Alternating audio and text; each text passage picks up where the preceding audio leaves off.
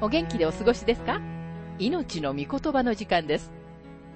この番組は世界110カ国語に翻訳され、1967年から40年以上にわたって愛され続けている J. バーノン・マギー神学博士によるラジオ番組、スルー・ザ・バイブルをもとに日本語訳されたものです。旧新約聖書66巻の学びから画家の学びを続けてお送りしております。今日の聖書の箇所は画家2章16節から17節と3章1節から11節です。お話はラジオ牧師福田博之さんです。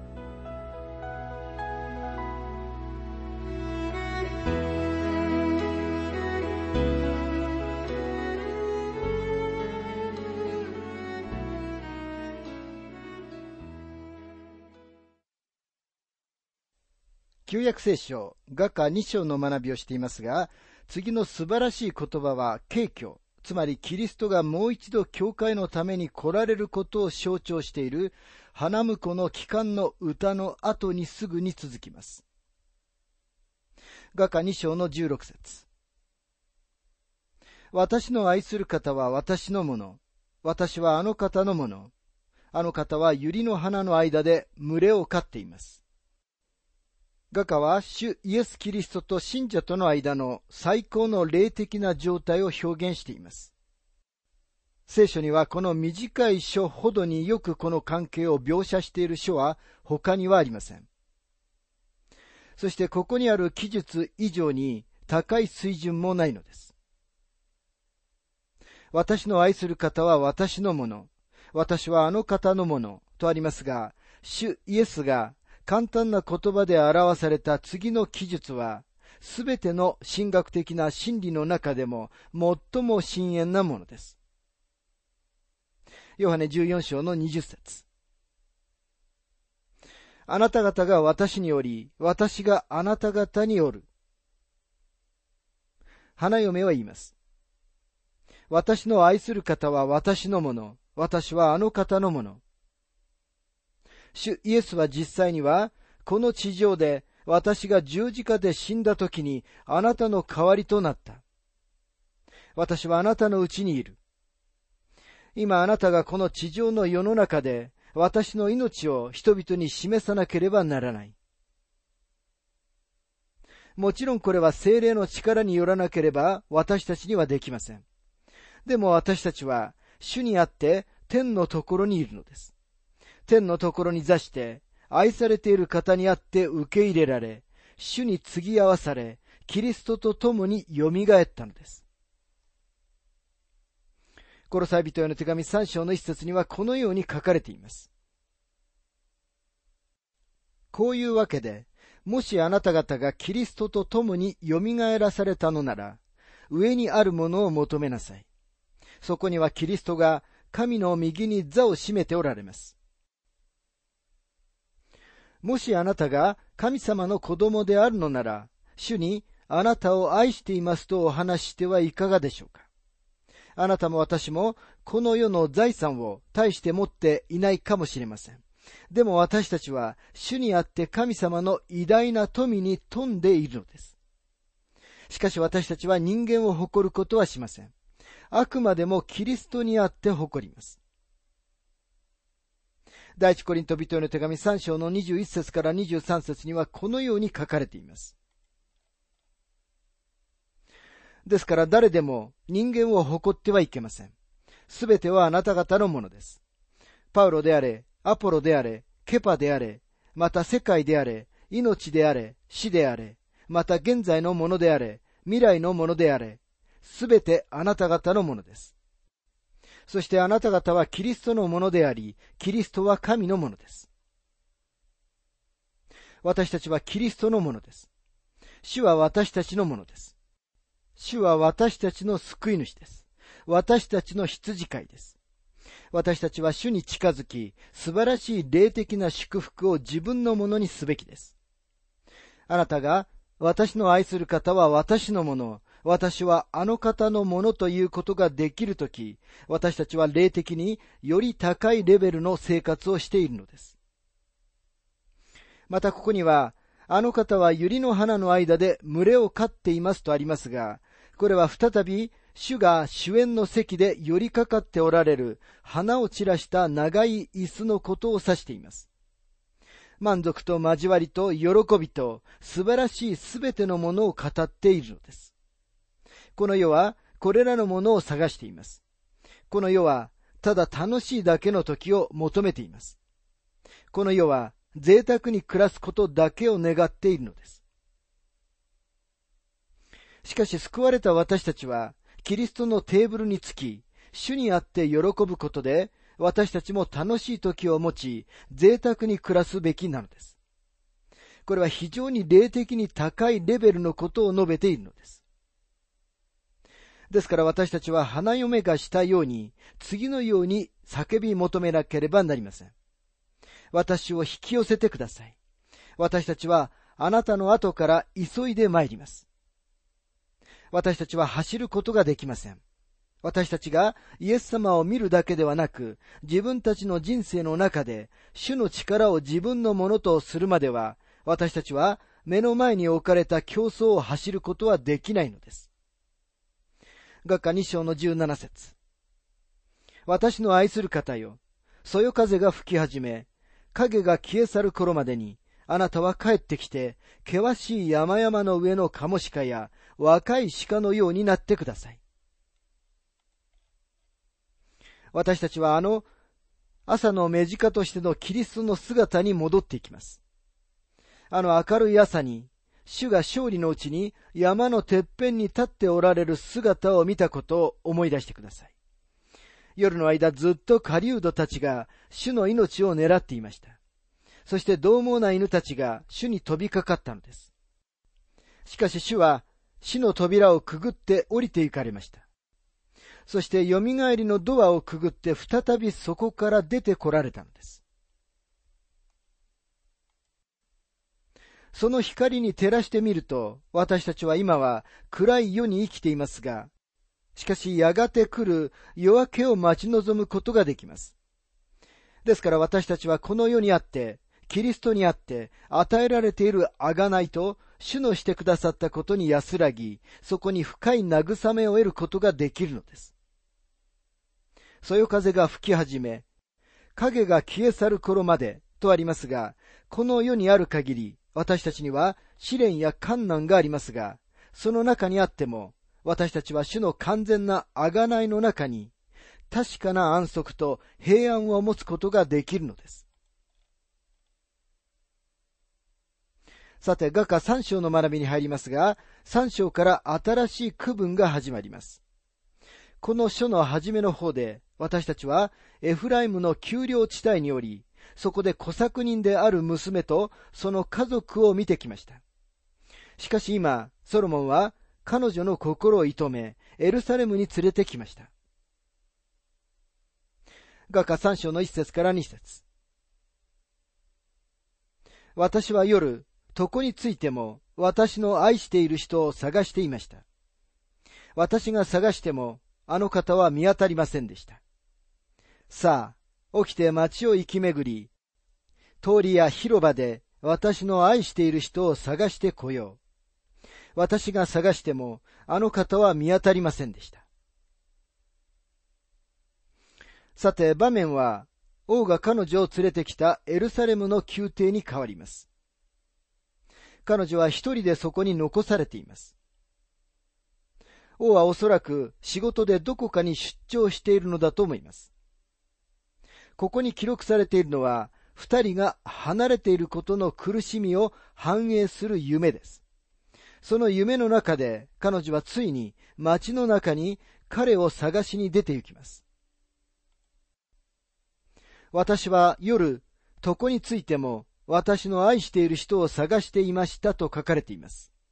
ここには、キリストと私たちの関係に対する驚くべき霊的な適用があります。明日は大事な日だという時、私たちは前の晩によく眠らなければならないと思います。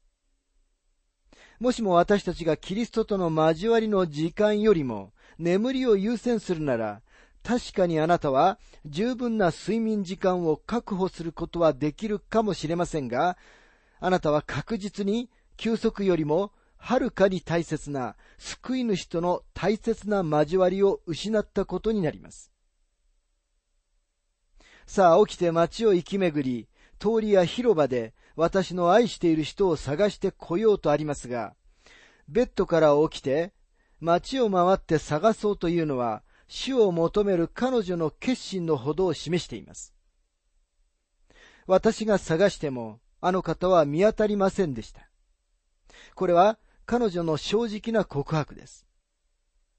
とても多くの人たちがキリストを見つけることができません。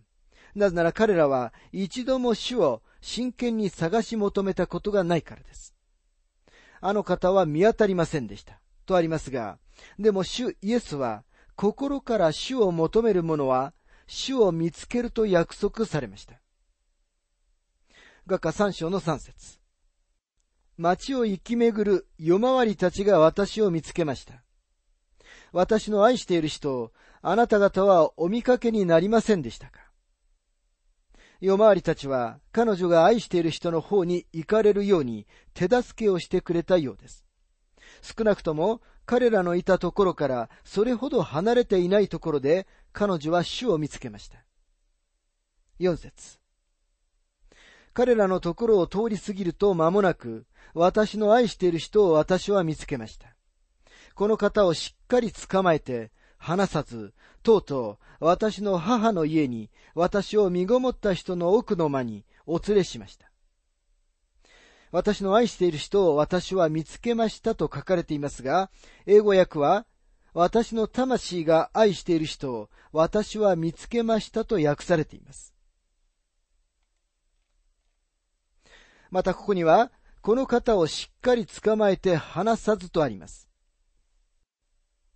途切れないキリストとの交わりを保つためには、私たちの努力が必要です。他の興味が私たちの生活に入り込んでくるのに任せ、主の五輪在の感覚を失うのは簡単なことです。スチュアートはうまいことを言いました。しっかり捕まえていなければ、王なる方は去ってしまわれるだろう。主は喜んで捕まえられてくださるが、捕まえられていないのに、そこに残っているということは望まれない。もちろんこれは、信者が救いを失うということを言っているのではありません。キリストとの交わりを失うことを言っているのです。私の母の家に私を身ごもった人の奥の間にお連れしましたとありますが、主を見つけたとき、彼女は自分が生まれた家にすぐに戻りました。彼女はそこで主にお会いしたのです。私たちの多くは最初の愛に戻る必要があります。あなたは自分がキリストのもとに来た時のことを覚えておられるでしょうか？その時主がどれほどあなたにとって大きな意味を持っておられたか、今も覚えておられるでしょうか？画家三章の五節。エルサレムの娘たち、私はカモシカや野の目近を刺して、あなた方に誓っていただきます。揺り起こしたり、かき立てたりしないでください。愛が目覚めたいと思う時までは。今、首都の素晴らしい交わりは回復されました。この章の最後の部分は、これだけで小さな宝石のようです。花嫁のために帰ってくる王の様子を描写しています。このシュラムの娘は自分の心を与えた羊飼いが帰ってくるのを長い間待っていました。ある日彼女はブドウ畑に出て働いていました。すると道の向こうから煙の柱がやってきて、こちらの農夫たちからあちらの農夫たちへと呼び声が交わされます。見よ、ソロモン王がやって来られる。でも彼女は仕事をしなければなりません。すると誰かが興奮して彼女のところにやってきます。ソロモン王はあなたを呼んでおられる。すると当惑して彼女は言います。私を？でも私はソロモン王を知りません。でもソロモン王の前に連れて行かれた時彼女は彼が自分を迎えに来た羊飼いである恋人だとわかります。ソロモン王は彼女を王家のみこしの自分の隣に座らせます。そして彼女の突然の変わりように、びっくりしている田舎の人々を残して、行列はゆっくりと通り過ぎていきます。これは私たちの愛する方であるキリストが、ご自分の者たちのために戻って来られる時の栄光に満ちた現実を、なんと美しく描写していることでしょうか。第一テサロニケ4章の16節から17節には、主の再臨が次のように書かれています。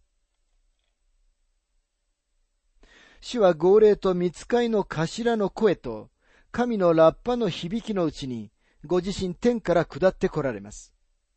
それからキリストにある死者が、まずはじめに蘇り、次に生き残っている私たちが、たちまち彼らと一緒に雲の中に一挙に引き上げられ、空中で主と会うのです。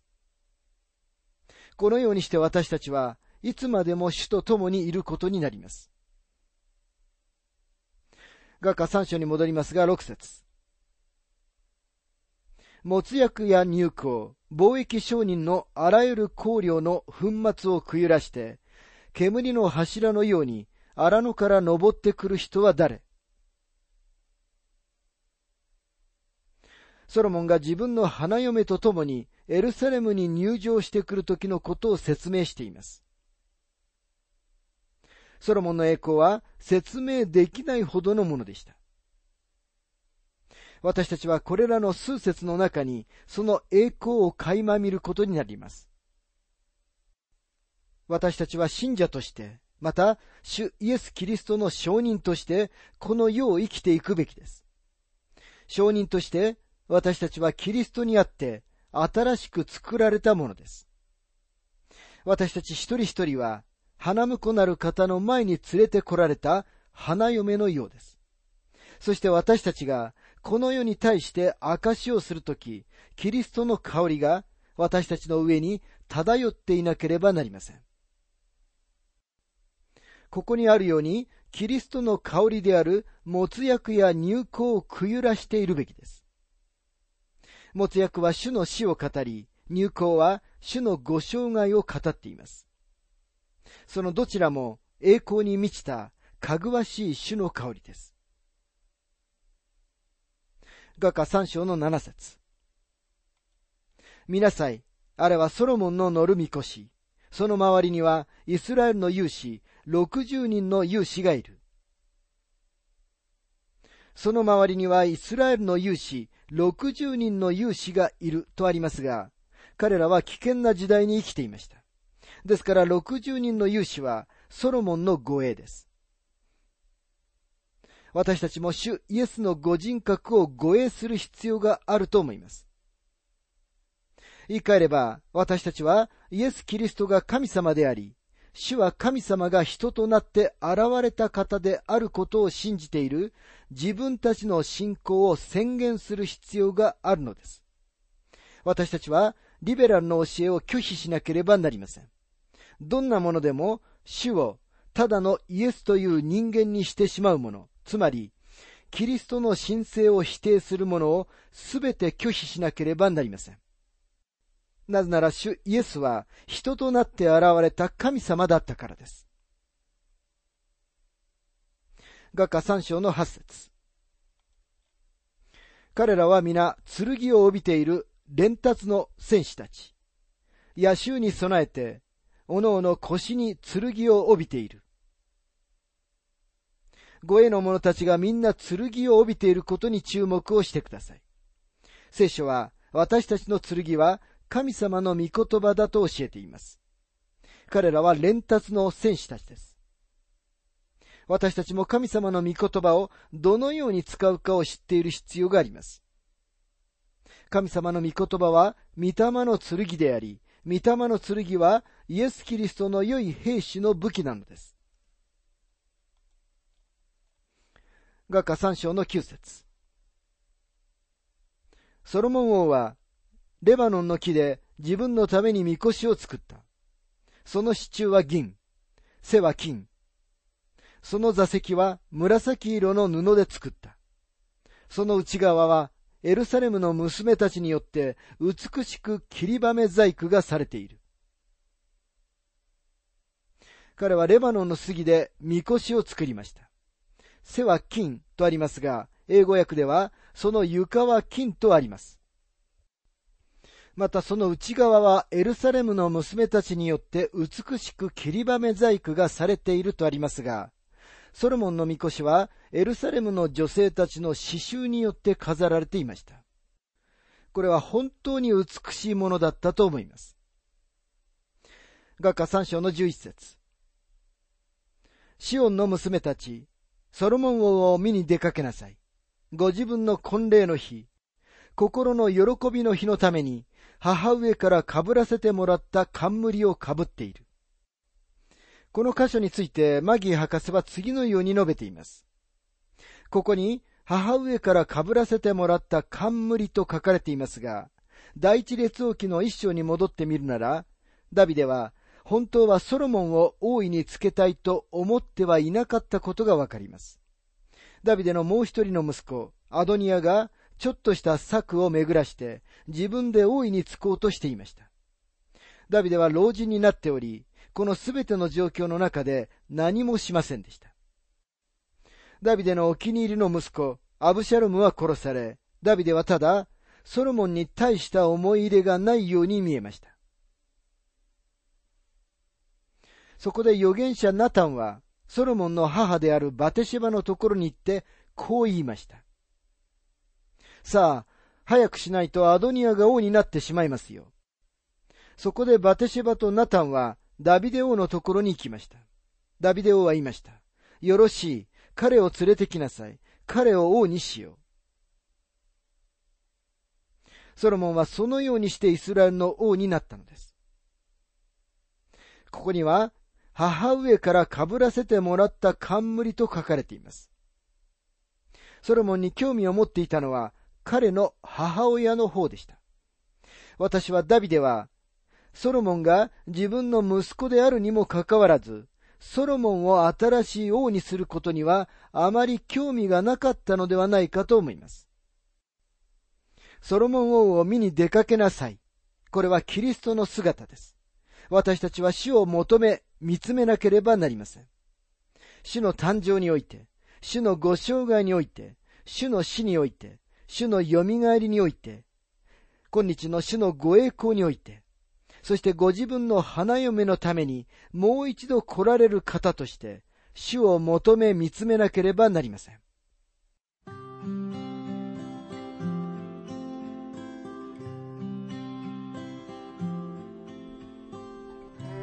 命の御言葉お楽しみいただけましたでしょうか？今回は夜明け前というテーマで、画家2章16節から17節と3章1節から11節をお届けしました。